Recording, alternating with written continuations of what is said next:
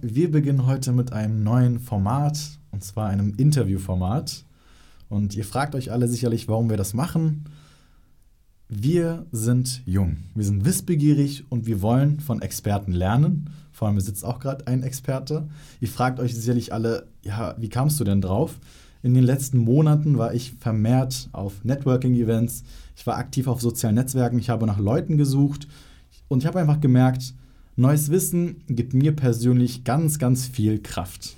Und deshalb sitze ich auch heute hier mit Dr. Fabian Langbach. Er ist zuständig für die Leitung des Wissensmanagement und der digitalen Strategien bei Quintessenz. Gleichzeitig ist er Innovations- und Fördermittelberater und ehemaliger Agenturleiter für Wissenschaftsförderung in der Zahn-, Mund- und Kieferheilkunde. Und wir werden heute über das Thema künstliche Intelligenz in der Zahnmedizin sprechen. Erstmal danke, dass du gekommen bist. Dankeschön für die Einladung.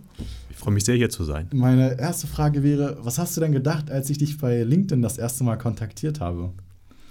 Ähm, ja, ich fühlte mich natürlich geehrt, ähm, wenn, man, wenn man auf LinkedIn unterwegs ist und natürlich dann auch ein paar Beiträge teilt, ähm, vielleicht eigene Videos einstellt, dann erhofft man sich ja davon, dass es auch eine Wirkung hat. Und ähm, ich denke, das ist auch etwas, was ihr euren Leuten natürlich auch immer nahe bringt als, als Agentur. Ähm, zeigt euch nach draußen, das hat einen Effekt. Also, damit du das verstehst, ich habe eine Routine. Ich widme 45 Minuten meines Tages jeden Morgen LinkedIn. Wir haben auch äh, Sales Navigator gekauft. Das ist quasi ja, die bezahlte Version von LinkedIn, wo man einfach mehr Zugriff hat, mehr Leute erreichen kann. Mhm. Und ähm, ich kontaktiere täglich Leute. Also ob es jetzt ein Like ist, ich interagiere irgendwie mit den Leuten. Und ich habe halt gemerkt, viele antworten nicht. Einige antworten, es gibt Interaktion, aber du warst relativ offen. Das hat mir, ist mir wirklich sehr positiv aufgefallen und so bin ich eben auch auf dich gestoßen. Mhm. Ähm, also ich persönlich, oder anders gefragt, was denkst du denn von LinkedIn? Ich habe auch gesehen, du bist im Vergleich zu vielen anderen aus der Branche relativ aktiv. Gibt es da einen bestimmten Grund? Na, als LinkedIn im Vergleich zu Facebook hat für mich so den, den Charakter, dass sich dort eher doch die Experten treffen und ähm, dass ich dort, wenn ich mich mit bestimmten Bereichen ähm, auseinandersetze und mich zum Beispiel auch für das Thema künstliche Intelligenz interessiere, ähm, dort durch, die, durch das Followen von, von Leuten halt relativ schnell in einem, in einem Newsfeed äh, drin bin, wo ich für mich relevante Informationen aus dem Markt herausziehen kann. Äh, das finde ich spannend an LinkedIn. Das muss man sich auch auf der Zunge zeigen lassen. LinkedIn hat über 660 Millionen aktive Nutzer. Und was wir gemerkt haben, wie du es auch gerade gesagt hast, da gibt es extrem hohe Interaktionsraten. Ne? Also man kann sich da enorm schnell die Reputation, wir nennen es mal als Reputation, im Marketing sagt man die Brand, äh, mhm. das Personal Branding aufbauen. Und ich meine, keine andere Plattform bietet solch eine Möglichkeit. Und wie du es auch gesagt hast, du weißt ganz genau, mit wem du sprichst, weil du siehst quasi den Lebenslauf, du siehst, was die Leute machen. Du hast ganz wichtige Informationen, die dir sehr viel bringen. Das heutige Thema ist natürlich die künstliche Intelligenz und ich würde gerne damit beginnen, dass du das mal in deinen Worten kurz beschreibst. Stell dir einfach vor, dass du es äh, einem 13-Jährigen und einmal einem erfahrenen Mann erklären musst. Wie würdest du das erklären? Wow, einem 13-Jährigen. Na, dem würde ich sagen, dass ähm, künstliche Intelligenz eine Basistechnologie ist, wie das Rad. Darauf kann ich aufbauen, darauf kann ich ähm, verschiedene Anwendungen, verschiedene, ja, bei einem Rad äh, verschiedene Fahrzeuge draufbauen. Einrad, Zweirad, Fahrrad, Motorrad, ein Auto. Und es ist ein, ein Hilfsmittel zur Fortbewegung. Und die KI als Basistechnologie ist genau das gleiche, ein Hilfsmittel, um bestimmte Probleme zu lösen. Und wie würdest du das einen Erfahrenen aus der, aus der Branche vielleicht erklären? Wow, das gibt's ist schon. Gibt es überhaupt einen Unterschied? Also muss, muss, das musst du jetzt nicht machen. Nee, also dem würde ich es vielleicht jetzt nicht mit dem, mit dem Rad erklären, aber ich glaube, das ist na, vielleicht doch.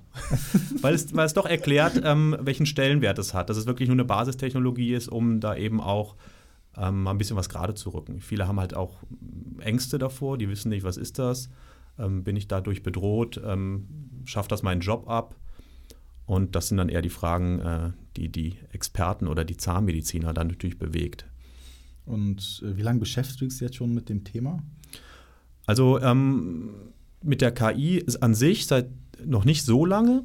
Ähm, ich kam dazu, weil ich, ähm, nachdem ich diese Agentur geleitet habe hier in Berlin, drei Jahre lang in einem Softwareunternehmen gearbeitet habe.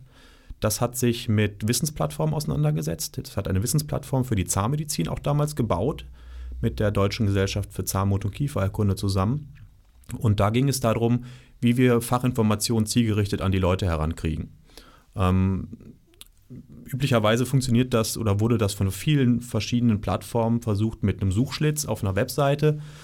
Und ähm, klar, wir hatten auch erst diesen Anspruch und hatten überlegt, okay, dann machen wir eine schöne, ähm, eine schöne Suchmaschine dahinter, die ähm, lernt, was der Nutzer mag und, ähm, und was der Nutzer für Interessen hat und dann halt dementsprechend äh, die Suchergebnisse anpassen. Aber was wir schnell gelernt haben, ist, dass die Leute gar nicht auf diese Plattform draufgehen, weil das einfach nicht in den Arbeitsalltag von dem Zahnarzt hineinpasst. Wenn er eine Frage hat, dann geht er nicht online ähm, und unterbricht seinen, seinen Workflow und ähm, gibt dann ein, was mache ich bei, wenn Patient XY das hat und ich diese Behandlung plane. Weil die Leute erstmal auch dieses Vertrauen zum Beispiel auch gar nicht in Suchmaschinen haben und das einfach dann auch nicht machen. Die gehen dann eher zu Google und ah, suchen, suchen dann eher dort. So, das heißt, ähm, so kam ich zu dem Thema. Wir haben dann ein Forschungsprojekt gemeinsam, dieses Softwareunternehmen mit Quintessenz aufgesetzt, wo, wo das wurde gefördert vom BMBF mit einem großen Projektvolumen. Und das Ziel war da, ähm, aus den ganzen Bildern und Texten, die wir haben bei Quintessenz, ähm, Schlagwörter herauszuziehen, um dann kontextsensitiv ähm, passende Inhalte direkt an den Zahnarzt heranzubringen, in den Workflow hinein. Ja, das macht natürlich ganz viel Sinn. Ihr habt ja so viele Bilder, ich habe auch gelesen, über 100.000 Bilder. Mhm. Da macht es natürlich Sinn, dass man das irgendwie vereint und auch selbst als, äh, als ja, Verlag oder als Unternehmen äh, agiert, was mit künstlicher Intelligenz arbeitet. Aber vielleicht äh, macht es nochmal Sinn zu erklären, äh, was denn eine schwache und eine starke KI ist. Okay, also eine, eine schwache KI, das ist im Prinzip das, was wir heute unter jeder KI verstehen, die wir, die wir haben. Ein ähm, anderes Wort für schwache KI ist auch im Englischen Narrow AI, also enge KI. Das sagt, finde ich, eigentlich eine schönere Bezeichnung, weil es dann doch ein bisschen mehr deutlich macht, womit man es zu tun hat. Starke KI ist äh, das klassische Science Fiction, also eine, eine KI, die wirklich ähnlich einem menschlichen Intellekt äh, sich neuen, neuen Herausforderungen stellt und ähm, die nicht programmiert ist auf ein bestimmtes Themengebiet also, und aus dem gelernt hat. Ich habe auch, hab auch nachgelesen, dass quasi, so ganz plump gesagt, der Unterschied darin besteht, dass die schwache KI beispielsweise Texte erkennen kann, äh, Texte übersetzen kann, oder ähm, ja, genau, in die Richtung, dass es in die Richtung geht und bei der mhm. starken mhm. KI, wie du gesagt hast, Science Fiction, also ohne Menschen, dass quasi ein System vorhanden ist, was selber Entscheidungen treffen kann, was selber ähm, agiert. Naja, die Schach-KI, die dann halt ähm, den Schachweltmeister besiegt, die wird niemals ein Bild analysieren können und wird sich das eben auch nicht selber beibringen können. Und das ist das, was dann eine starke KI das irgendwann ausmachen könnte, wenn es soweit ist. Ja, quasi nicht nur in einem Gebiet, sondern gebietsübergreifend. Genau. Okay. Ja. Denkst du, es gibt, oder nicht, denkst du, welche anderen Bereiche, vielleicht jetzt aus dem Marketing, würden dir einfallen, wo das auch ähm, ja, sehr KI-lastig ist? Oder fällt dir überhaupt etwas ein, frage ich mal direkt so. Na, also wo wir, wo wir heute schon im Alltag häufig auf KI treffen und das ist vielen einfach auch gar nicht bewusst, weil ich, ich sagte vorhin, das ist eine Basistechnologie und es wird einfach gar nicht mehr als KI bezeichnet. Wenn wir unser, unser Smartphone benutzen ähm, und mal bei unseren eigenen Bildern in der, in der Suche eingeben Boot, ja, dann sucht er schon automatisch die Bilder raus, die, wo ein Boot drauf ist. Wissen zum Beispiel auch gar nicht so viele Leute. Macht eigentlich Sinn, ne? überleg mal, da das ist eine Suchmaschine, die versteht, was ein Boot ist. Genau, die sucht dann das raus. Ähm, Im Marketing ähm, haben wir natürlich schon Chatbots ähm, in in, in der, im Handling von Kundenanfragen. Wird dort eben schon geschaut, wo, wonach fragt er, dann wird das entweder direkt beantwortet. Äh, das ist dann der Bereich Natural Language Processing, NLP. Was ich auch sagen kann oder was ich hier sagen wollte, ganz einfach Facebook. Facebook-Werbeanzeigen, ja. wo man quasi sagt, ähm, erstell mir eine, eine Gruppe, die ähnlich wie meine Bestandskunden aussieht. Und dann gibt es einfach ähm, einen Algorithmus, der sich deine Kunden ansieht und mhm. dann sagt, okay, das sind 10.000 ähnliche Kunden, die nach dem Suchverhalten oder nach dem Verhalten deiner bestehenden Kunden rausgesucht worden sind, an die du jetzt werben kannst. Also ich denke, bei allen Gebieten, wo es einfach viele Datensätze gibt, ja. wird es eine immer relevanter werdende Rolle. Und was ich mich halt frage, ist da, warum verstehen das so viele nicht? Warum ist das vielen nicht bewusst?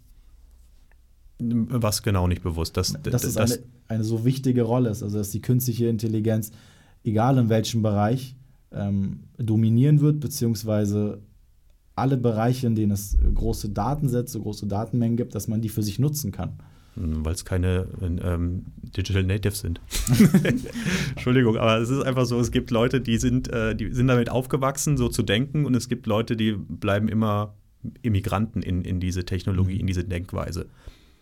Und ja, die besitzen halt, die sitzen halt noch in den entscheidenden Positionen und fehlt, fehlt im Zweifel einfach die, na, das nicht, ich möchte nicht sagen Vertrauen, aber ähm, die Perspektive, dass so ein Problem überhaupt damit gelöst werden kann.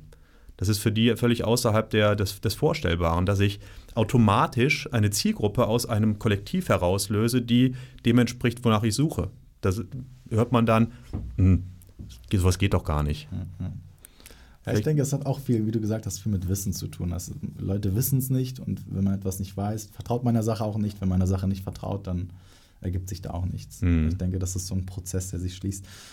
Hast du vielleicht einige Beispiele der künstlichen Intelligenz, die dir im Alltag begegnen, wo du sagst, ich als jemand, der sich damit ja, relativ mhm. intensiv beschäftigt, sehe das jetzt, aber vielen ist das gar nicht bewusst. Jetzt bei ganz banalen Sachen, beispielsweise wenn du im Supermarkt bist und etwas einkaufst.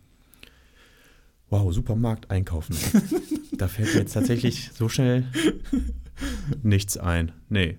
Okay. Aber ich hatte eben schon das, das, Smartphone erwähnt mit der, mit der Bilderkennung. Du hast, es Face, hast Facebook erwähnt. Ja, ja. Ähm, natürlich in, äh, im Bereich Automobile, ähm, Assistenzsysteme beim Einparken. Ähm, die neuen Autos haben Kameras, die Straßenschilder erkennen und mir anzeigen, wie schnell, wo ich in welchem Tempobereich ich mich gerade befinde. Das ist natürlich auch alles. Ähm, Bilderkennung mhm. und KI. Jetzt kommt eine Off-Topic-Frage. Ich werfe ab und zu ein paar Fragen rein. Mhm. Denk an eine Sache, die unter 100 Euro gekostet hat, die dein Leben ganz schön stark bereichert hat. Ob es jetzt ein Buch ist, ob es, weiß ich nicht, ähm, eine App ist, die du gekauft hast oder ein, ein Kleidungsstück. Fällt dir da irgendwas ein? Wow. unter 100 Euro. Ein, äh, hm. Ein Kleidungsstück. Es kann sein, was du möchtest. Es kann auch ein Spiel sein, es, es kann alles sein. Was kommt dir als erstes in den Sinn? Oder kommt dir gar nichts in den Sinn? Eher schon Bücher. Also bin schon, ich, ich lese gerne und gerne auch, auch Dinge, jetzt keine, nicht nur Romane oder, oder Geschichten, sondern wirklich auch Sachen, die mich geistig fordern. Und ähm, es gibt zum Beispiel ein schönes Buch, das nennt sich Digital Innovative Playbook. Da, das sind dann solche, solche Sachen, wie man wie man sich neuen Herausforderungen stellt. Also sowas hat einen schon verändert, aber es ist jetzt natürlich nicht das ausschlaggebende Produkt meines Lebens gewesen. Und eine Sache aus dem Buch, die du vielleicht mir empfehlen könntest, wo du sagst, das habe ich gelesen, echt gut. Denk mal drüber nach. Ich glaube, das müssen wir bei einem Kaffee besprechen. gut. Ich schreibe es mir auf. Ja. Würde mich auf jeden Fall interessieren. Ja, du hast dich ja noch für einen äh, Master in ja, Wissenschaftsmarketing entschieden. Mhm. Gab es da starke Berührungspunkte mit Online-Marketing oder ging es wirklich nur darum, wie du jetzt schon erwähnt hast, die Wissensplattform oder die Quellen des Wissens quasi an Mann bringst? Mm, es war tatsächlich sehr wenig ähm, Social Media und, und ähm, solches Marketing dabei. Es ging eher darum, ähm, Management von Interessengruppen Kommunikationskonzepte zu lernen, wie man ein Kommunikationskonzept ausarbeitet, eben auch für eine Hochschule, wie man es schafft, ähm, den Professor, der ja immer gerne mit, mit Fachbegriffen um sich schmeißt, ja, ja. Äh, den, dem beizubringen oder zu sagen, wie er, wie er es möglichst runterbricht, dass es eben die breite Masse auch versteht. Aber bist du jemand, der sich selbst darin findet oder selbst darin erkennt, du beschäftigst dich intensiv mit dem Thema und irgendwann hat man so die Scheuklappen auf und spricht nur noch im Fachjargon? Oder probierst du das immer relativ einfach zu kommunizieren? Nee, manchmal hat man wirklich diesen Moment, wo man sich dann so selber von außen sieht und so denkt, so, okay, das versteht jetzt wirklich keiner mehr. da ja. muss man sich natürlich bremsen dann und äh, wieder ja. versuchen, das doch wieder, naja, ein bisschen einfacher zu erzählen, ja. die Leute wieder abzuholen. Ja, das finde ich halt auch immer wichtig. Ich finde mich da oft selbst, so Fachjargon bringt eigentlich niemandem was. Ich denke, du hast die Dinge auch wirklich nur verstanden, wenn du es leicht erklären kannst. Dann hast Ja. du es verinnerlicht. Auch. Stimmt. Ein allgemeingültiges Gesetz. Ne? Also wenn du es nicht ein, in eigenen Worten einfach erklären kannst, dann hast du es nicht verstanden. Ich würde auch sagen, dass wir heute probieren, die Dinge einfach zu erklären. Mhm. Dass wir das immer im Hinterkopf behalten. Wir haben halt ähm, ja, verschiedene Zuhörer. Also wir haben Ärzte, wir haben aber auch Freunde von Ärzten und äh, Leute, die einfach ein paar Berührungspunkte mit Mhm. der Branche haben und Leute, die gar keine Berührungspunkte haben. Ich würde gerne alle abholen, dass wir das einfach vielleicht bei den schwierigen Fragen nochmal später Mhm. äh, im Hinterkopf behalten. Ja, in deinen Vorträgen sprichst du oft über einen Tipping Point. Vielleicht kannst du mal erläutern, warum das so wichtig ist und ja, genau. Okay, vielleicht erstmal, was ist ein Tipping Point? Also das nennt sich auch Umschlagpunkt, wo eine normalerweise oder vorher lineare Entwicklung auf einmal kippt. Ähm, das haben wir zum Beispiel in einer anderen Technologie gesehen, bei der Digitalkamera, Analogkamera. Ähm, bei einer bestimmten Technologie ist es immer so, ich habe am Anfang, nennt sich Early Adopters, also die, frühen, die Leute, die früh aufspringen. Und die halten Forschung und Entwicklung am Laufen sodass immer ein bisschen Geld da ist, um ähm, weiterzuentwickeln. Und so war es damals bei der Digitalkamera. Irgendwann hat die Digitalkamera so eine Qualität erreicht, ähm, dass auf einmal alle sagten, wow, cool, und sind, auf, sind drauf aufgesprungen und hatten nur noch Digitalkameras, weil es eben auch einfach Ja, ja. viel einfacher war und ich nicht mehr ständig diese Filme entwickeln mussten. Und innerhalb von drei Jahren ist dann der, der Umsatz mit Analogkameras von 100 auf 5 Prozent gesunken. Krass. Das ist ein Tipping Point. Und im Bereich KI ähm, sprechen wir in verschiedenen Marktsegmenten gerade auch eben über die, so einen Tipping Point, weil ähm, die Computerleistung für verschiedene Anwendungen erst seit einigen Jahren so weit ist, dass wir richtig große Datenmengen, Bilddatenmengen so verarbeiten können, dass sie, dass man daraus lernt, dass die KI daraus lernen kann. Und genau. Kurze Frage dort, wo siehst du dich? Du bist jetzt seit Anfang an dabei oder ähm, in welchem Punkt bist du quasi eingestiegen, wenn jetzt der Tipping Point gekommen ist? Ja, dann war ich einer der Early Adopters, zumindest gedanklich. Ich bin ja nicht der, der erst am Ende die KI nutzt, das wäre dann ja der, der Zahnmediziner. Aber ich ähm, habe das von Anfang an oder von einem frühen Zeitpunkt, denke ich, mit begleitet. Und wie kam es, dass du gesagt hast, das ist jetzt ein relevantes Thema? Darüber, darüber muss ich jetzt mehr erfahren. Ich meine, ähm, du bist Mhm. ja jetzt nicht der, ich sag mal, der typische Zahnarzt, der eine ähm, zahnärztliche Laufbahn hinter sich hat. Wie kam es dann, dass du gesagt hast, okay, das ist KI in der Zahnmedizin Mhm. und äh, nicht in, der, in anderen Bereichen? Du hast ja auch, ähm, also dein, dein Doktor war ja in der Biologie, Genau, Ja. Stammzellforschung. genau, Stammzellenforschung, dann auf Zahnmedizin. Mhm. Wie kam es dazu? Na, ich habe in der Mundkiefer-Gesichtschirurgie in Düsseldorf meine Doktorarbeit geschrieben im Forschungslabor. Daher kam der Einstieg in die Zahnmedizin. Und mir sagte mal einer, die Zahnmedizin ist wie so eine semipermeable Membran. Da kommt man gut rein, aber irgendwie bleibt man dann für immer da drin. so, und wie kam ich dann zur KI? Na, wir hatten dieses Problem, dass wir die Fachinhalte nicht an die Leute heranbekamen. Und ähm, eine Möglichkeit, um dieses Problem eben zu lösen, ist mittels künstlicher Intelligenz, so damals die Idee, ähm, die Fachinhalte besser an die Leute heranzukriegen.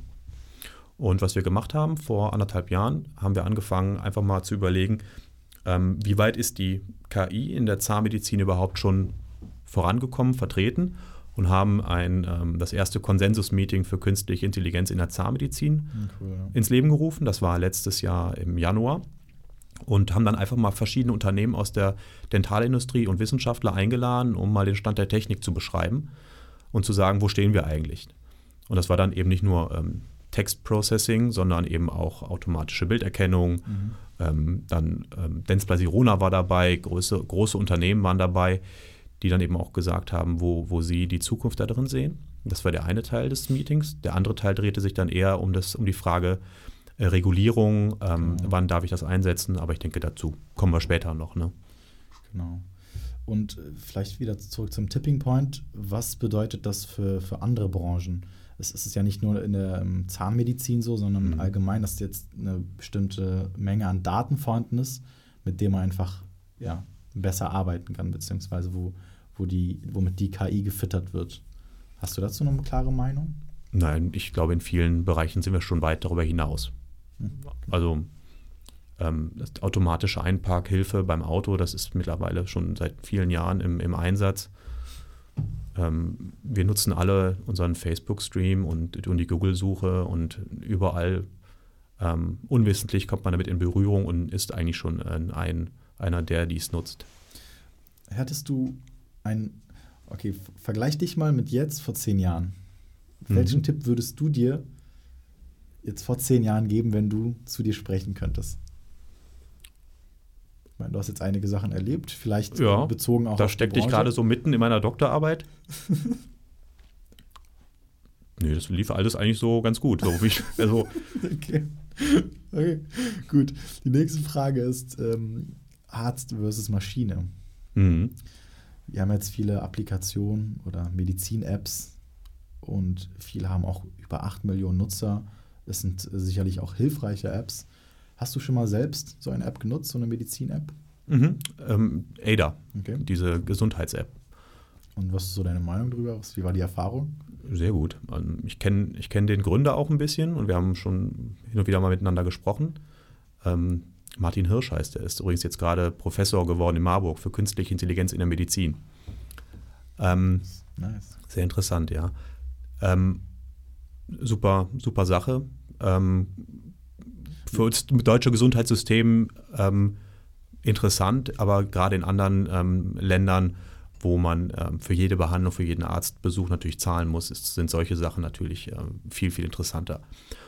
Aber was ich cool finde an der, an der App ist zum Beispiel, dass das Thema seltene Erkrankungen dadurch ähm, nochmal in ein ganz anderes Licht gerückt wird, mhm. weil ähm, naja, wenn, wenn die Eingangsparameter stimmen und ich wirklich die Fragen so beantworte, dass am Ende herauskommt, okay, du hast eine seltene Erkrankung, dann sagt die App einfach, okay, das könnte zu 90 Prozent der Fall sein.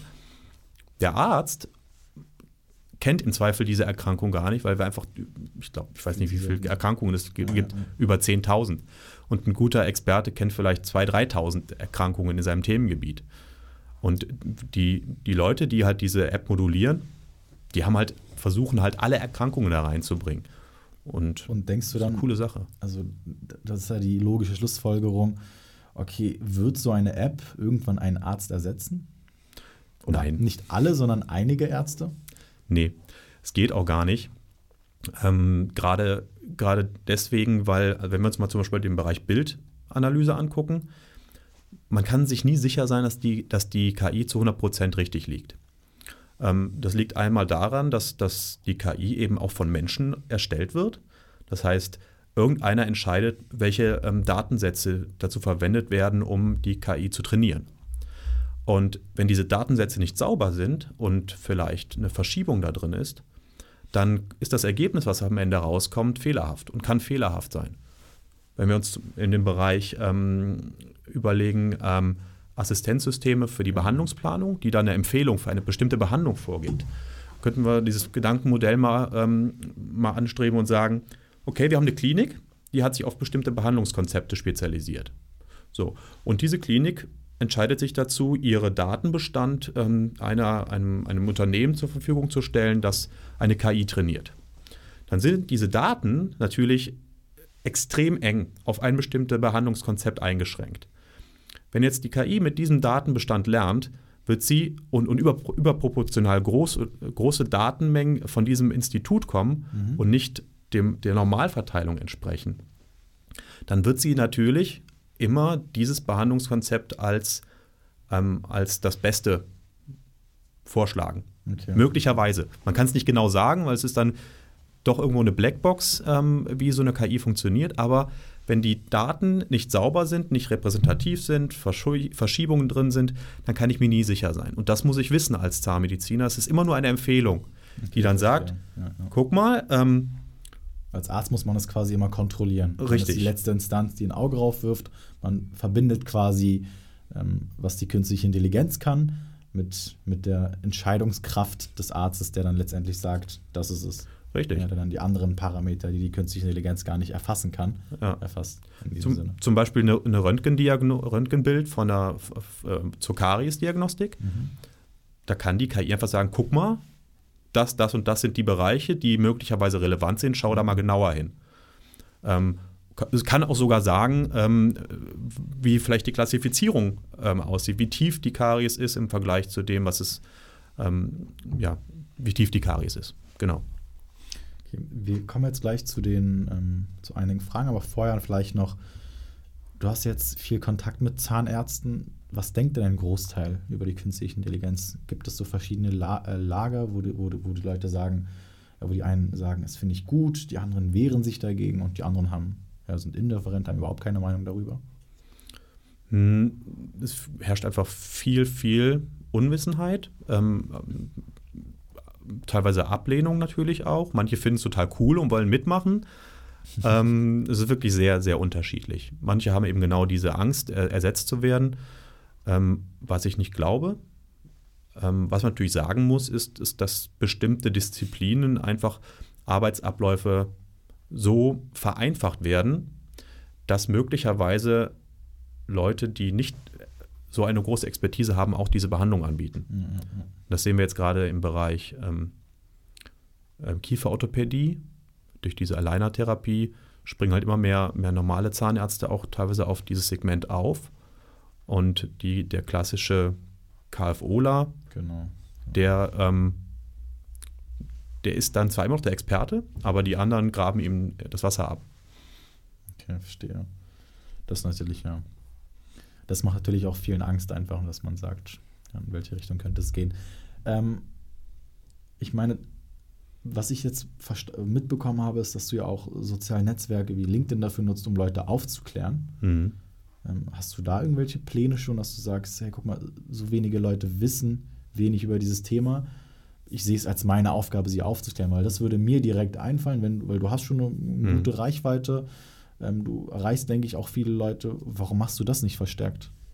Ähm, das machen wir, aber jetzt nicht speziell über LinkedIn, weil das aus meiner Sicht doch eher so ein Expertennetzwerk mhm. ist und ich da eher mit den Leuten äh, in Kontakt bin, die sich auf dem Themengebiet bewegen und also ich treffe nicht so viele Zahnmediziner bei LinkedIn, ein, ein paar.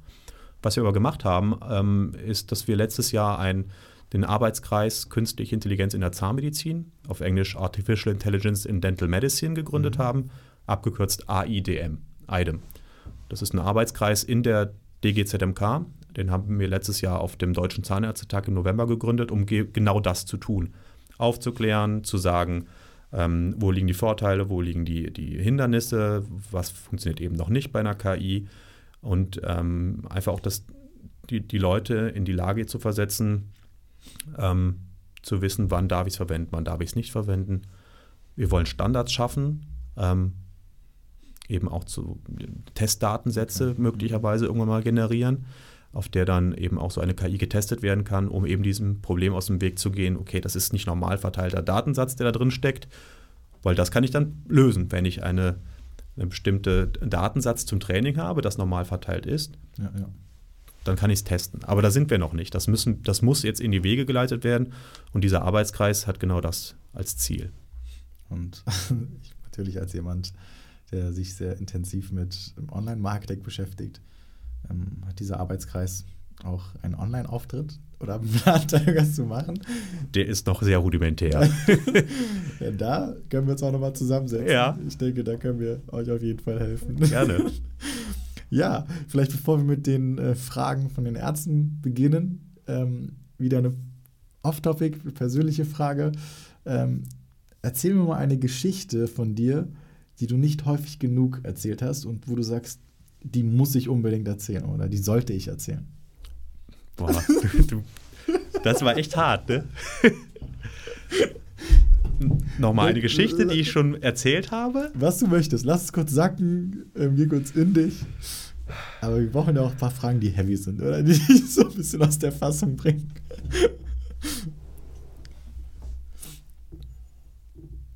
Geschichte. Vielleicht auch, äh, das muss keine Geschichte sein, vielleicht auch einfach eine Sache, wo du sagst, darüber will ich jetzt reden. Ich, find, ich, könnte, ich könnte eine lustige Geschichte erzählen. Dann mach das. Wir hatten, wir hatten in unserem Forschungslabor in, in Düsseldorf hatten wir eine Doktorandin. Der haben wir ungefähr jeden Tag gesagt, du, es ist nicht so eine ganz gute Idee, deine Doktorarbeit immer nur auf deinem USB-Stick zu, zu speichern. Oh nein. ich kürze es jetzt ein bisschen ab. Ihr Doktorhut hatte die Form eines brennenden USB-Sticks. Also ist der tatsächlich, irgendwann fing es an zu rauchen und das Ding ist in Flammen aufgegangen. Am, oh am Computer. Oh nein, echt jetzt? Genau. Das ist eine schöne Geschichte, die, die erzähle ich immer gerne. Und ähm, da ist auch so ein bisschen was zum Lernen dabei. Ja, auf jeden Fall. Ja. Auf jeden Fall. Oh, die Arme. Also wenn sie das jetzt jemals hören sollte, wir, wir haben was daraus gelernt und ähm, wir lachen nicht in dem Sinne darüber, sondern es ist so ein gemeinsames Lachen. Ja, ja. ja, ja. ja beginnen wir mit äh, den Fragen. Künstliche Intelligenz in der Radiologie, Radiologie, wann ist sowas marktreif? Das ist schon marktreif. Also wir haben es schon ähm, in verschiedenen Anwendungen. Ähm, zum Beispiel in der kephalometrischen Analyse. Da gibt es ein Startup aus, aus Hamburg, die heißen Cellmatic. Äh, was die machen, die ähm, ähm, erkennen automatisch die Landmarken auf dieser, Zef auf dieser Seitenaufnahme. Da müssen bis zu 20, 30 Punkte definiert werden vom, vom Zahnarzt, die da drauf liegen, um dann die Winkel ähm, zu messen, ähm, die dann verwendet werden, um die Behandlung zu, zu erstellen, den Behandlungsplan zu erstellen. Und diese Punkte zu finden und zu, äh, einzuzeichnen, das ist eben etwas, was lange dauert. Und ähm, was die ähm, jetzt entwickelt haben, ist ein System, da drücke ich auf den Knopf und habe direkt diese Punkte eingezeichnet mit den Winkeln und den ganzen Linien da drin. Das ist etwas, was den Arbeitsalltag ähm, einfach mal vereinfacht. Das Unternehmen hieß Cellmatics. Cellmatic. Okay, genau. Das sollte man vielleicht noch erwähnen. Werbung für Cellmatics. Ja. Ähm, andere Bereiche in, in der Röntgendiagnostik sind ähm, Karieserkennung, automatische Karieserkennung. Da arbeiten auch schon viele dran. In den USA sind auch schon einige auf dem Markt oder bieten gerade Testläufe ähm, an. Ähm, was haben wir noch? Die Erkennung von, von Zysten, ähm, Tumoren, wobei man da eher sagen muss, man erkennt eher, da ist was, als dass man die tatsächliche Form oder die tatsächliche Art der Zyste erkennt. Das ist dann gerade bei, bei, bei Dingen sehr schwierig, die sehr selten auftauchen. Also Thema seltene Erkrankungen, da haben wir tatsächlich das Problem, ähm, wir brauchen viele, viele Testdatensätze, um eine, um eine KI auf eine bestimmte Indikation zu trainieren.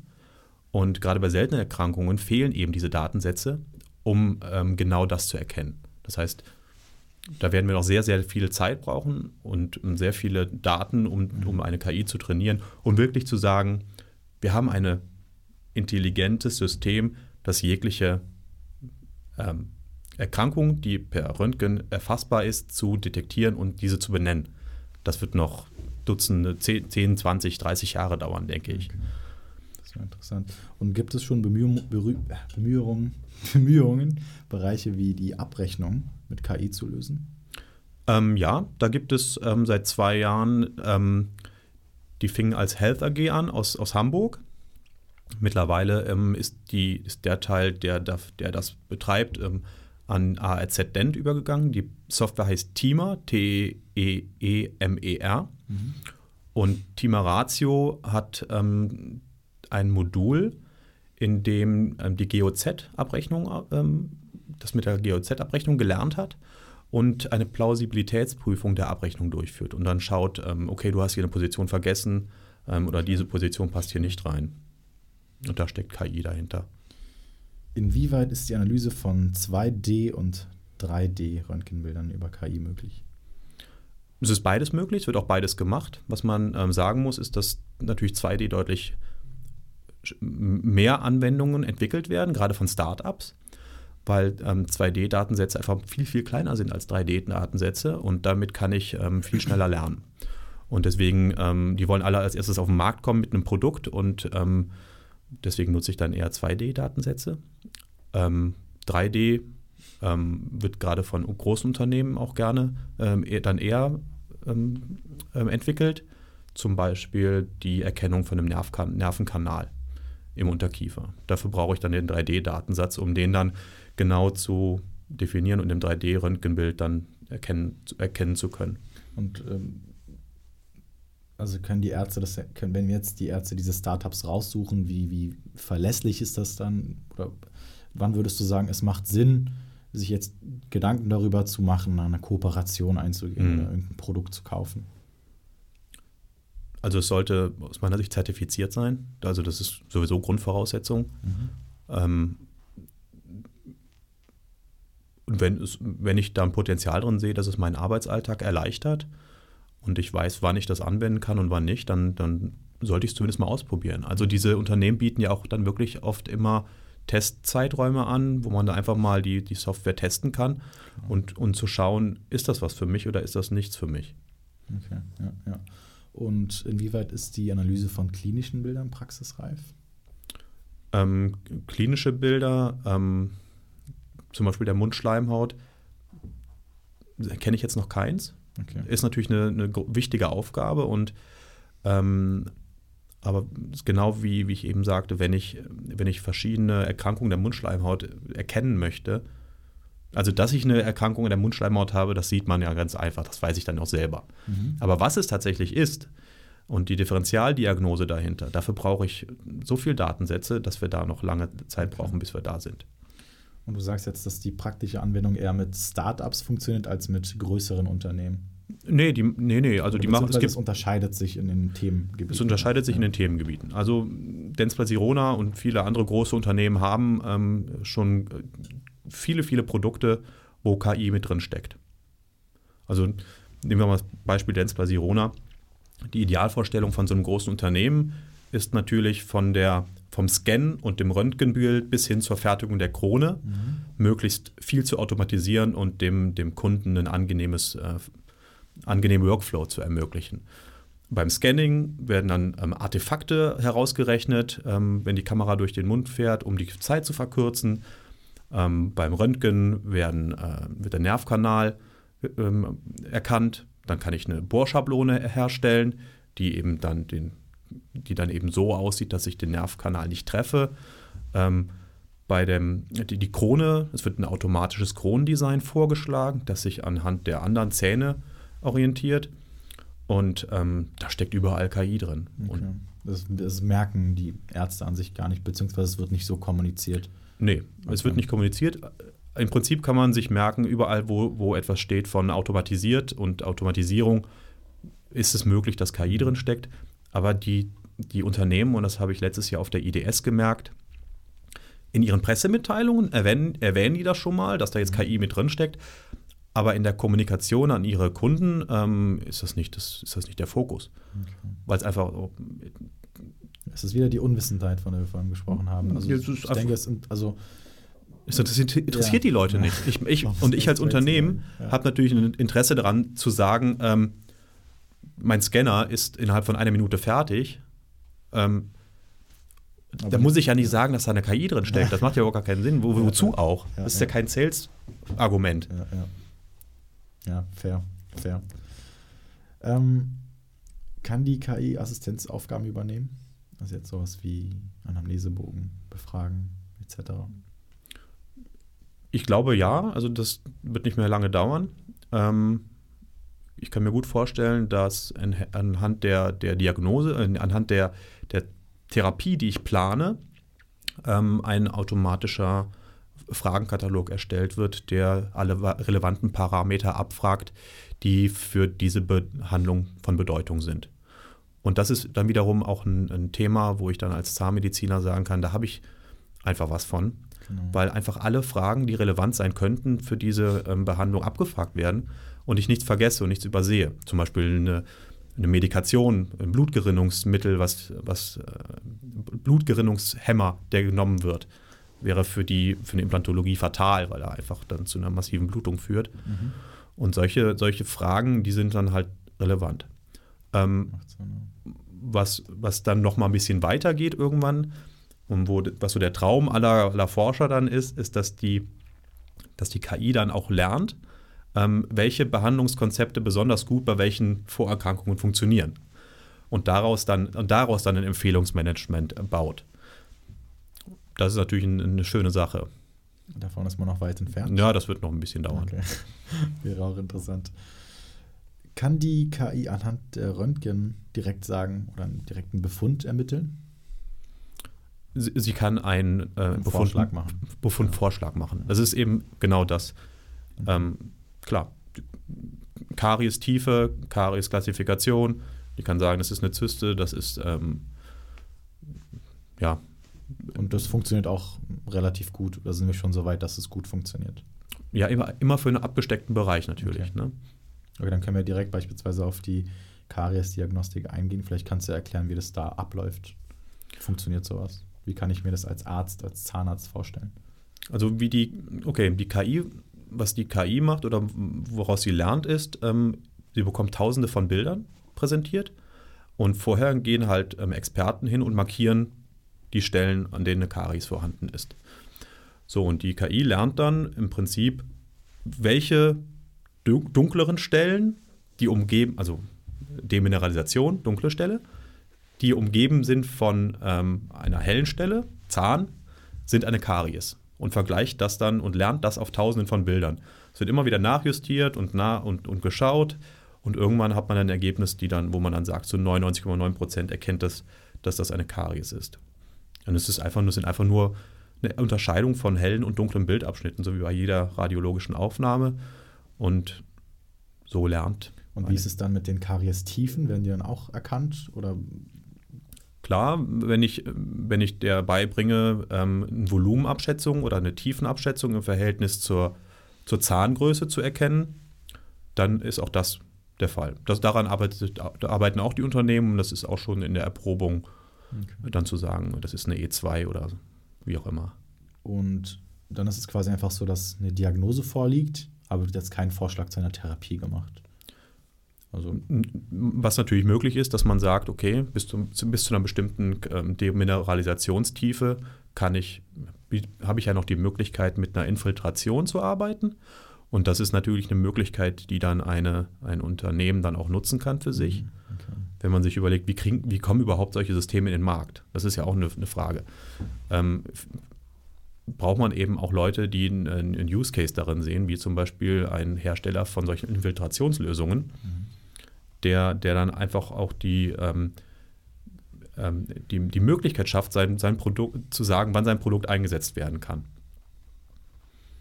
okay. Ja, jetzt sehr viele Fragen über äh, Karies. Mhm. Aber jetzt gehen wir äh, rüber zu, oder jetzt bleiben wir bei den Artefakten. Mhm.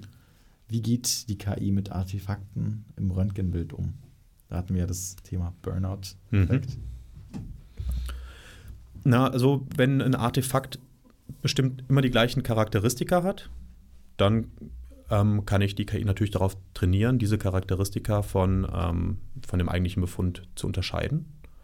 Das ist die eine Möglichkeit. Und das andere ist vielleicht nochmal diese Denkweise ähm, richtig darzustellen. Es geht nicht darum, dass die KI sagt, das ist eine Karies. Die KI sagt, guck mal, hier ist, ist etwas, das so ähnlich aussieht wie eine Karies. Klar kann das dieser Blur-Effekt sein, ähm, aber ich möchte zumindest erstmal den Zahnarzt darauf hinweisen und eine Abklärung durch andere ähm, Untersuchungsmaßnahmen ist dann ja sowieso noch notwendig.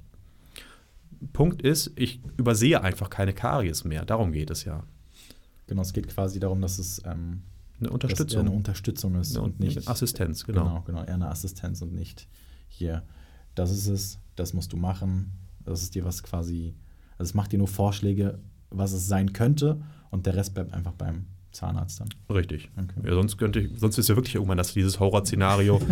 Okay, ähm, ich komme in die Zahnarztpraxis, habe nur noch einen Roboter, der, der guckt, der misst, äh, trifft eine Entscheidung, dann kommt der Roboterarm und äh, What? ja, ich meine, es gibt den ersten äh, Implant Implantatroboter in, in Japan. Ja. Da wurde einfach mal der Ro Roboterarm und der hat dann einfach das Implantat gesetzt. Spannend, aber vielleicht auch gruselig, oder? Ja, Ja, ja es würde mich dabei unwohl fühlen. Ja, ich, ich auch. Und da muss man sich aber überlegen, hm, ist der, ist der Zahnarzt genauso frei von Fehlern oder anfällig von, zu, für Fehler wie, wie diese Maschine? Und was ist deine Meinung darüber? Jeder Mensch macht Fehler, also ich weiß es nicht. Eine Ma Maschine macht Fehler, kann auch Fehler machen, weil sie wird eben auch von Menschen bedient. Ja, ja. Wow, ich kann es nicht sagen. Das ist schwer, Also, oder? also vom Gefühl her würde ich auch erstmal sagen, ih. Unwohl, aber wenn man so drüber nachdenkt, dann macht das schon Sinn. Also beziehungsweise da macht das langfristig schon Sinn, das über die KI laufen zu lassen, weil es, ich denke, es gibt Synergieeffekte und darum geht es hierbei eigentlich, dass man, mhm. ähm, was die KI kann und was der Arzt kann, verbindet. Und ich denke, die Sorge vieler ähm, Zahnärzte ist einfach zu sagen, ja, die KI, die ersetzt mich irgendwann. Du hast ja selbst gesagt, äh, was jetzt in der, in der Kieferorthopädie, was die Kieferorthopädie angeht, da könnte es teilweise so sein, dass die Experten nicht mehr die einzigen Experten in Anführungsstrichen bleiben. Aber letzten Endes sehe ich persönlich als etwas sehr Positives. Ja, und ähm, vielleicht, man muss eben dann auch die Chance darin sehen. Möchte ich den Zug an mir vorbeifahren lassen oder möchte ich da aufspringen? Und wenn ich, wenn ich mir als, als Kieferorthopäde solche Technologien zunutze mache, dann, dann kann ich mir den Vorteil verschaffen, der mich weiterbringt. Was kann denn ein Zahnarzt im Jahr 2020 von der KI erwarten? Ich glaube, dass dieses Jahr einige auf den Markt kommen werden, ähm, einige neue Anwendungen. Ähm, so der große Unterschied wird dann wahrscheinlich nächstes Jahr erst die IDS machen. Da werden wahrscheinlich sehr viele neue Innovationen in dem Bereich sichtbar werden. Wobei man dann eben auch genau hingucken muss. Es wird dann wieder nicht sein, dass es KI draufsteht, sondern Automatisiert. Automatisierung von irgendwas äh, die Rede ist. Ne? Ja, ja. Und wie sollte ich mich als Zahnarzt auf die künstliche Intelligenz vorbereiten? Gibt es vielleicht irgendwelche, ähm, weiß nicht, irgendwelche ähm, Zeitschriften oder irgendwelche Blogs, wo mhm. man ständig reinlesen sollte, wo es die aktuellsten Dinge gibt? Also wichtig ist äh, zu verstehen, wo die Grenzen und Möglichkeiten liegen denke, das, das haben wir heute gut, gut aufgezeigt. Ähm, das Thema Digitalkompetenz, dass eben eine, eine KI immer nur so gut ist wie die Datensätze, die dahinter stecken. Und das ist etwas, was nicht nur für die Zahnmedizin relevant ist, es ist für jeden Lebensbereich äh, relevant. Ich, ich, muss einfach wissen, dass ähm, wenn eine KI irgendwo drin steckt, dass die auch fehleranfällig sein kann. Vielleicht noch eine schöne Anekdote. Es gab ähm, von ähm, Amazon hatte mal eine KI zum automatischen Screening von Bewerbungsunterlagen mhm. eingesetzt. Und irgendwann fiel denen auf, Mensch, irgendwie werden überhaupt gar keine Frauen eingeladen. Und ähm, es kam heraus, dass die KI, dass die, dass die Trainingsdatensätze eben die Bewerbungsmappen der, der, der letzten zehn Jahre waren. Und es haben sich einfach überdurchschnittlich wenig Frauen beworben unterdurchschnittlich viele Frauen beworben. Mhm. Und dann hat die KI für sich gelernt, dass Frauen eben ähm, nicht eingeladen werden, weil die, mhm. weil die nicht dementsprechend was, was gewünscht ist. Da ist natürlich auch wieder ne, der, der Mensch dahinter gefragt oder die Person. Richtig. Die die Datensätze einspeist. Datensätze einspeist. Genau. Ähm, aber um auf die Frage zurückzukommen, ähm, also bei LinkedIn einfach vielleicht auch mir folgen zum Beispiel. das macht es schon mal einfach. Ähm, auf Quintessence News gibt es einen Bereich ähm, AI in Dentistry. Mhm. Ähm, von dem Arbeitskreis wird sicherlich in nächster Zeit noch mehr zu hören sein. Auch auf LinkedIn. Ganz sicher. ja, und ähm, wir haben ähm, als Quintessenz die Zeitschrift Computerized Dentistry. Mhm. Die war in der Vergangenheit sehr, sehr ähm, Workflow-lastig, CAD-CAM-lastig. Auch da werden jetzt in Zukunft häufiger solche Themen äh, mit angesprochen werden. Okay, interessant. Du hattest gerade über die ähm, Fehler gesprochen. Vielleicht dann die Frage, die, die mir direkt einfällt: Wie können Ärzte systematische Fehler in den Entscheidungen erkennen? Beziehungsweise es ist ja die Aufgabe des mhm. Arztes zu sagen, okay, die KI unterstützt mich, aber inwiefern muss ich ähm, kritisch hinterfragen, ob das jetzt ein systematischer Fehler ist oder nicht? Mhm. Wo ist da die Grenze? Boah, es ist sehr schwierig zu erkennen. Es ist eher die Aufgabe der, der öffentlichen Institutionen, darauf zu achten, dass die Testverfahren und Zulassungsverfahren richtig mhm. sind. Also und, sagst du auch KI, oder ich meine, das ist, glaube ich, auch ein großes Thema, dass die KI einen Qualitätsstandard braucht. Auf jeden Fall, ja. Es braucht Testdatensätze. Am besten braucht es eine, eine bessere Zulassungsbehörden, vielleicht eine Institution, die, die solche Trainings in die Testdatensätze bereitstellt, die dann eben sagt, okay, das, wenn, du diese, wenn du dieses und jenes Problem folgendermaßen löst, dann können wir, können wir sicher sein, dass, dass, du, dass du repräsentative Daten verwendet hast und dass deine ähm, dass dein Algorithmus nicht irgendwie Verschiebungen drin hat. Okay, dann die, die nächste Frage, die mir dazu einfallen würde, die habe ich mir auch aufgeschrieben. Ist es überhaupt noch vertretbar, nicht auf eine künstliche Unterstützung oder KI-Unterstützung zurückzugreifen, wenn man doch weiß, dass die in vielen Fällen der menschlichen Einschätzung überlegen ist? Das ist eine fiese Frage. Ja, ja also da wagt man sich jetzt auf dünnes Eis. Ne? Also ich bin schon, also wenn ein Assistenzsystem da ist, das ähm, besser ist als der Durchschnitt der Menschen, dann, dann, sollte man es auch verwenden. Ja. Okay, okay. Ich hatte auch neulich einen Artikel gelesen über Blue, Blue, wie hieß die? Blue Dot. Mhm. Hat gesagt, wie das Unternehmen ist. Das Unternehmen hat anscheinend den Coronavirus hervorgesagt, basierend auf äh, Doch, das habe ich gehört. Ja. Das fand ich auch oh, ganz relevant, passend. Ein Unternehmen, was ein Virus, er hat es jetzt nicht Coronavirus benannt, aber ja. ähm, ein Virus hervorgesagt, basierend auf Nachrichten, Foren und Blogs. Das ich glaube, zwei, zwei Wochen oder drei Wochen bevor es dann zum Ausbruch kam, am 31. oder? Dezember. Ja. Das, das, das, was sagst du denn dazu?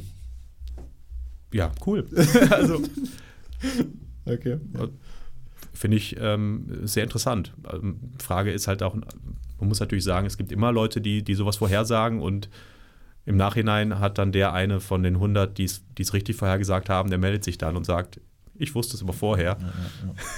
ist ja immer das Gleiche. Jetzt vielleicht nach diesen fachlichen Fragen. Gibt es ein Buch, das du sehr vielen Leuten empfohlen hast und auch mir empfehlen kannst? Schwierig. Also Nö, also, okay. also ein, Roman, was, was lese ich gerade? Ich, ich, lese gerade von Salman Rushdie den äh, Quichotte, in, das neue Buch. Mhm. Das ist ein sehr schönes, sehr schönes Buch, wenn man sich mal außerhalb diesem ganzen Bereich künstliche ja, Intelligenz ja. beschäftigt und sich eher für gesellschaftliche Entwicklungen interessiert, in den USA zum Beispiel. Liest du auch klassische Literatur? Weniger. Weniger. Mhm. Okay. Da könnte ich dir Verempfehlungen geben, aber. ja, mach doch mal.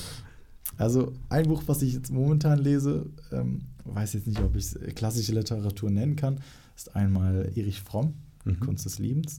Okay. Und was ich vor einiger Zeit gelesen habe, war Friedrich Nietzsche, Genealogie der Moral. Da nimmt er den Moralbegriff auseinander. Das, okay. Das ist ganz interessant, finde ich. Das ist halt, also finde, Nietzsche schreibt sehr, sehr kompliziert. Mhm. Ja, aber das ist von seinen Büchern, finde ich, relativ verständlich geschrieben. Also das würde ich dir wirklich ans Herz legen. Ist notiert. Das schreibe ich dir noch später. genau. Erklär mir mal in, in also in, in einer Minute oder maximal einer Minute, was uns in den kommenden fünf Jahren in der KI erwartet. In fünf Jahren. Ähm, automatisierte Erkennung von, von Zysten, von, von Tumoren ähm, Empfehlungen ähm, der Behandlung, Behandlungsempfehlungen auf Basis der, des Anamnesebogens. Das, glaube ich, wird kommen innerhalb von fünf Jahren.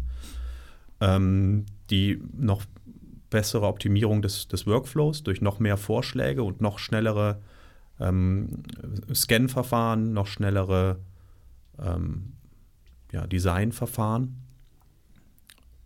Mehr Sicherheit.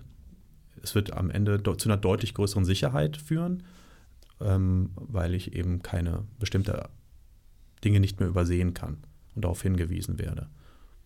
Und äh, ist, denkst du, dass es ein Vorteil für junge Ärzte ist, die, weil sie beispielsweise eine neue Praxis gründen, weil sie eben so viele assistierende ähm, Systeme haben, mhm. dass sie ja genauso gut wie die Experten sein können oder sind?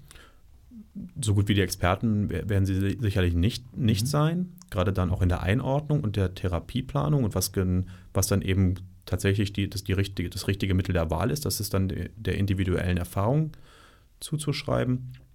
Aber vielleicht wird der Abstand ein bisschen geringer, weil ich mhm. weniger Sachen übersehen kann, die vielleicht ähm, dann doch eher der 20 Jahre, der mit 20 Jahren mehr Berufserfahrung dann doch eher, eher sieht Warum ich dir diese Frage davor gestellt habe, ist, ähm, dass ich persönlich es sehr, sehr schwer finde, ähm, so einen technologischen Fortschritt oder eine Entwicklung hervorzusagen, beziehungsweise da eine Meinung drüber zu fällen, weil es, es wächst ja nicht linear. Es, es, kommt an einem bestimmten Punkt und dann ist das einfach exponentiell, Mhm. dass es äh, rasant nach vorne geht. Also wenn man sich jetzt die letzten 20, 30 Jahre ansieht, auch was mit einem Smartphone alles passiert ist. Also die, die viele Leute realisieren das gar nicht, die, ähm, was, wie viel Daten eigentlich hier gespeichert werden, was eigentlich, was man durch ein Handy alles oder durch ein Smartphone alles herausfinden kann, durch diese Mhm. riesigen Datensätze. Und wenn man mal wirklich drüber nachdenkt, ist, sind fünf Jahre eigentlich, ja, in den fünf Jahren kann relativ viel passieren. Ja. Und Es gibt einen schönen Satz, der sagt, ich weiß gar nicht, wer, von wem das Zitat stammt. Es könnte Bill Gates sein, aber ich bin mir nicht sicher. Der hat gesagt, die Leute neigen dazu, die Entwicklung der nächsten zwei Jahre zu überschätzen und die Entwicklung der nächsten zehn Jahre zu unterschätzen. Das wäre eigentlich ein perfektes Ende, aber wir haben noch ein paar Fragen. ja. Vielleicht, wie sollte sich ein äh, Zahnarzt, nachdem er so einen Podcast hört, jetzt sagen, auf das, auf, auf das Thema KI vorbereiten? Also man kann jetzt Magazine lesen, bestimmte Blogs lesen, man kann dir folgen. Mhm. Gibt es noch irgendwas, wo du sagst, das würde ich euch ans Herz legen? Epidemiologie, Statistik ist ein wichtiges Thema. Ähm, statistische Verfahren, wie, wie kommt überhaupt Evidenz zustande, auch in der Zahnmedizin? Das ist sicherlich ein Aspekt, der dann später mit reinspielt. Okay. Und äh, was ist von Quintessenz zu erwarten? Ich meine, ihr habt über 10.000 gespeicherte Bilder. Mhm. Werdet ihr auch aktiver werden oder wollt ihr, oder anders gefragt, ähm, wollt ihr ein Verlag bleiben oder wollt ihr ja mehr in die Richtung äh, KI gehen und sagen, okay, wir, wir bieten jetzt auch eine Software oder eine Dienstleistung an?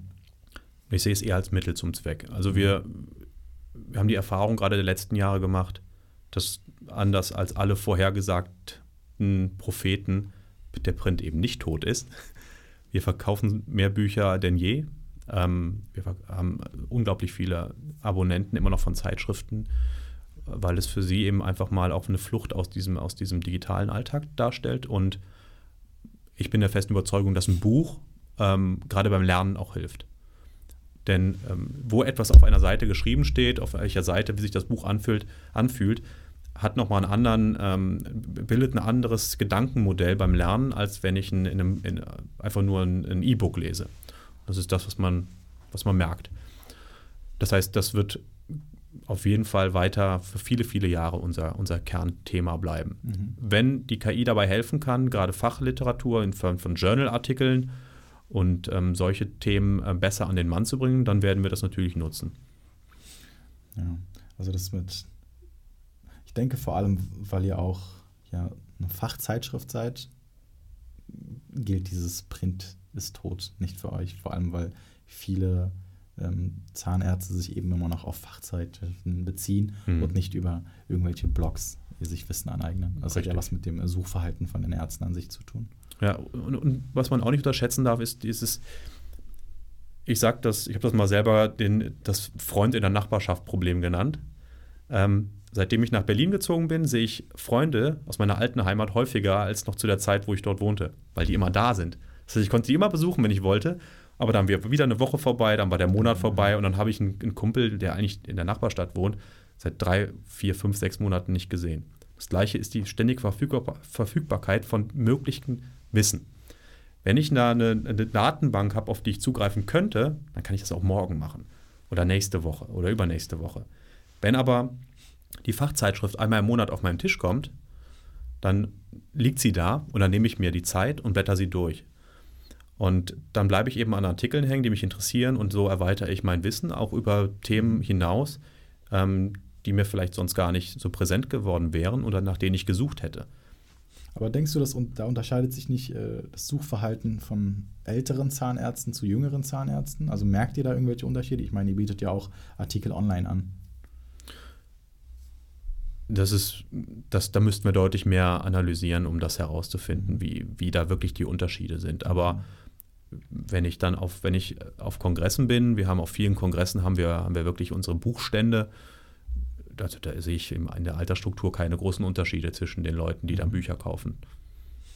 ich habe es jetzt so erfahren, dass eben einige Ärzte, die jünger sind, meistens Online-Artikel lesen. Mhm. Also mir auch, ich habe mit denen halt über Online-Artikel gesprochen. Und ähm, bei den älteren Ärzten, sage ich mal ab 60, Mhm. da ist das wirklich nur über Zeitschriften. Ja. Da wird gar nicht irgendwie ein Smartphone in die Hand genommen und äh, gegoogelt, äh, Quintessenz, sondern da wird die Fachzeitschrift, die Mhm. vor einem liegt, aufge aufgeschlagen und darin gelesen.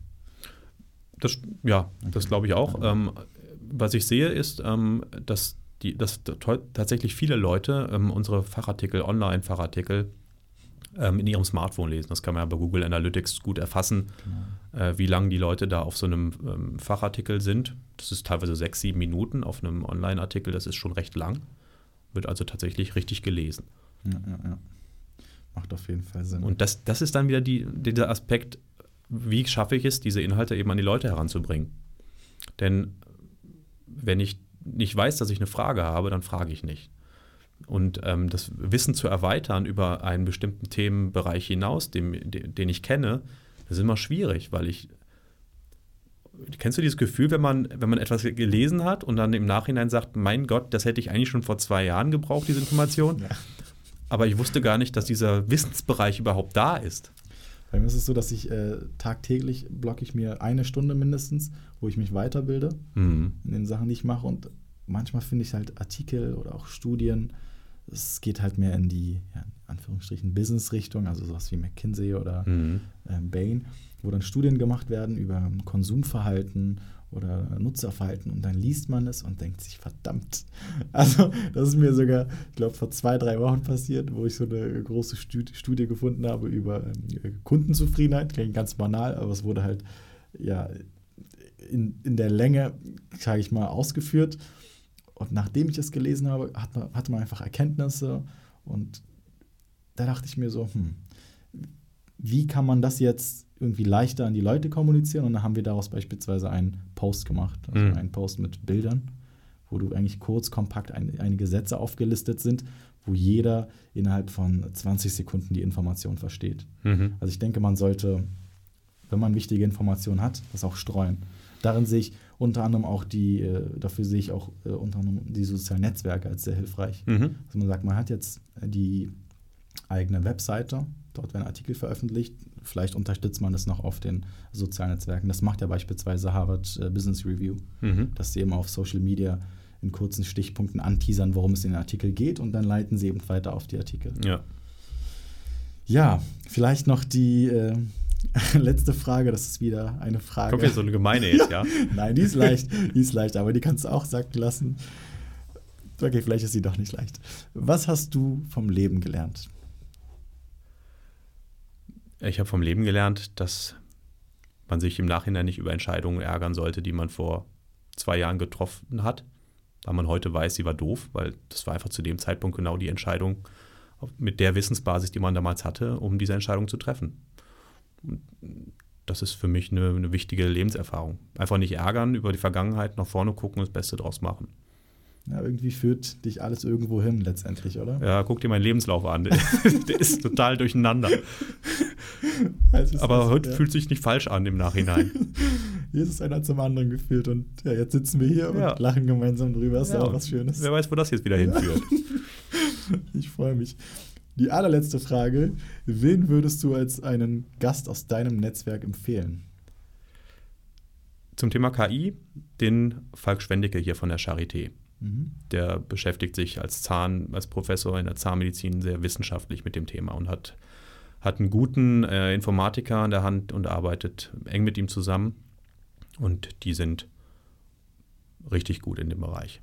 Und auch, äh, auch er ist erst der Vorsitzende unseres Arbeitskreises. Ah, okay. Da die Connection, das macht Sinn. Ja. Gut, das war's mit all meinen Fragen. Vielleicht hast du noch eine Sache, die du gerne sagen möchtest, die ich heute nicht angesprochen habe. Nö, ich würde mich gerne bedanken. Ich fand das ein sehr schönes Format und ich ähm, bin begeistert, wie das so funktioniert hat. Ich habe zu danken. Ich freue mich schon. Gut.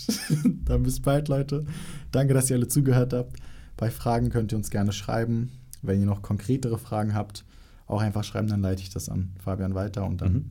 Gerne. gucken wir, was wir daraus machen. Dankeschön.